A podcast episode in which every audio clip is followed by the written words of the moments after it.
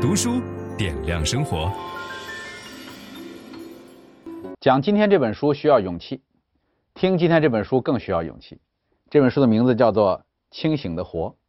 呃，需要勇气的原因是，如果不懂的人听完会说不可能、瞎说，都是心灵鸡汤。但是如果懂的人呢，就会觉得这本书醍醐灌顶。我是用这个词来描述我的感受哈。我在读完这本书到今天已经有大概半个多月的时间了，我没有生过气，我的心情始终保持在平静和喜悦的状态当中。并不是这半个月没有发生任何令我生气的事儿，但是不需要，因为这本书给了我很大的帮助。呃，这本书的名字英文叫做《不受拘束的心灵》，啊，就是我们如何才能够锻造出一个不受拘束的心灵？咱们一点一点来探索哈。首先，第一章叫觉醒中的意识，我们要问自己一个问题，就是到底什么东西是你？等于说我，我是什么？我是樊登。对吧？那假如我不叫这个名字，我还可不可以存在？我是一个讲书人，那假如我不做讲书的工作了，我还是不是我？那我是我的身体，那假如你是个婴儿的时候，是不是你？你这个身体会不断的代谢，对吧？慢慢的这个身体就变得不是现在这个状况，可能变得衰老，可能呃长出很多白发，对吧？我们不是我们的身体，我们不是我们的名字，我们也不是。呃，我们的这种简单的头脑当中的思想，我们是什么呢？这里边有一个概念，大家听有没有倾听过你脑海中的声音？你有没有试着自己跟自己说话？你注意哦，说话者并不是你，你是那个倾听者。就比如说你去参加一个聚会，聊得正开心，这时候脑子里有一个声音告诉你说：“哎呀，赶紧走吧，太烦了，怎么参加这样的活动呢？”你看，这个人跟你说很多消极的话，但那个人其实并不是你。那个人是你的头脑，呃，他给我们出了很多无意义、糟糕的主意。头脑给我们重新塑造了一个世界。我们怎么看待这个世界，其实往往来自于我们头脑当中这个室友，跟我们一块生活的这个人。他告诉你说这个地方不适合你，这个地方不舒服啊，这个这个人不不好。但是实际上，事实未必这样。但是我们和我们的头脑一直生活在一起。这个作者有一句话讲得特别好，叫“大脑习惯于帮忙”。它是我们内心深处的一个室友，就是你，你有没有发现，所谓的我，总在对我们的某样东西感到不满。你人生当中有过很多次目标，我也相信你实现过很多目标。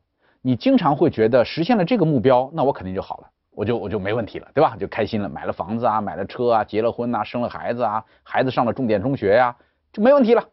但是不需要一个小时。你的头脑就开始帮你找事儿了，就开始帮你看这儿不好那儿不好，所以这个所谓的我，如果你把你的头脑当做是当做是我的话，它是一个持续不满的状态，而我是一个见证者的位置。众所周知，当你感到焦虑、恐惧或生气时，你就无法很好的应对当前的状况。因此，你要处理好的第一个问题就是你自己对外部事物的反应。你将无法解决任何外部问题，除非你能够把握住当前局面对你内心的影响。问题通常不是它表面上看起来的那样。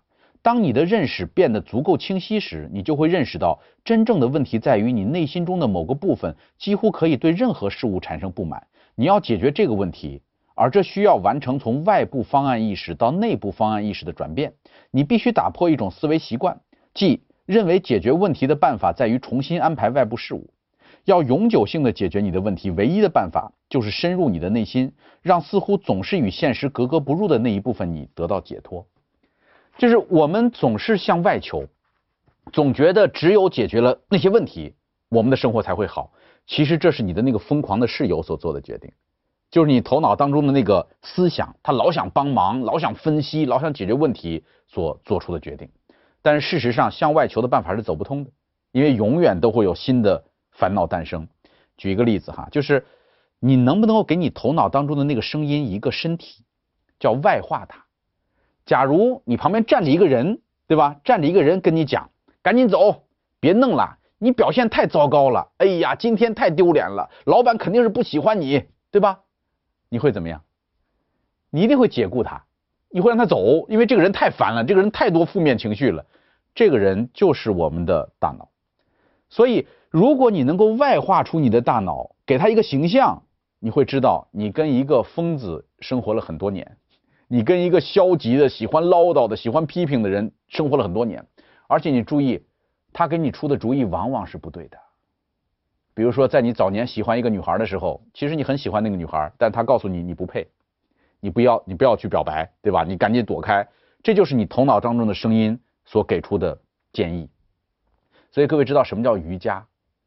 瑜伽的含义就是与心理活动你要学会保持距离，你得懂得跟你的心理活动保持距离，这才能够实现真正的你。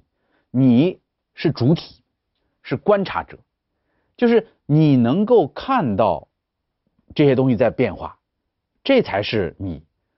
这有点悬哈。这个作者教教了一招，说怎么能够找到你？别说话，在你脑海当中。说一句你好，硬的那个是你。你的头脑叫了一声你好，被叫到的那个人才是真正的你。佛教里边叫自信，对吧？然后印度人把它叫做阿特曼，西方人把它叫做灵魂。就这个东西才是真正的我。这个我是不增不减的，不会变化的。无论你生活的好还是生活的坏，你发现那个东西是如如不动的。知道自己痛苦的那个不痛苦，知道自己伤心的那个不伤心，知道自己焦虑的那个不焦虑。人最怕的是什么呢？这个知道自己焦虑的那个东西没有了，而只会觉得焦虑。这个时候你发现你的自我消失了，你被你的头脑绑架了，你完全跟着情绪走了，没有自我。所以首先要想清醒的活。你得首先找到真正的自我是谁。我我这两天经常在电梯里边，突然会在脑海当中叫一声你好，然后哦，我在，我在，这个就是真正的我。它不关乎外在的形态。那么清醒的自我是什么？各位，你知道人的意识有能力聚焦，就是我们很容易聚焦一个意识，对吧？比如说我们的思想、我们的情感、我们的生理。你的手指头如果烂了，你就会发现没有任何事儿比这个东西重要。你的所有意识都集中在这个手指头上，对吧？这就是聚焦的过程。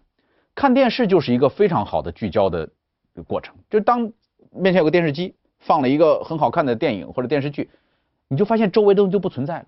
然后你开始进入到那个电视里边，你的思想聚焦在那个电视里边，跟着它走了，你的自我很容易消失，因为它太好玩了，它太真实了，它看起来就是真的。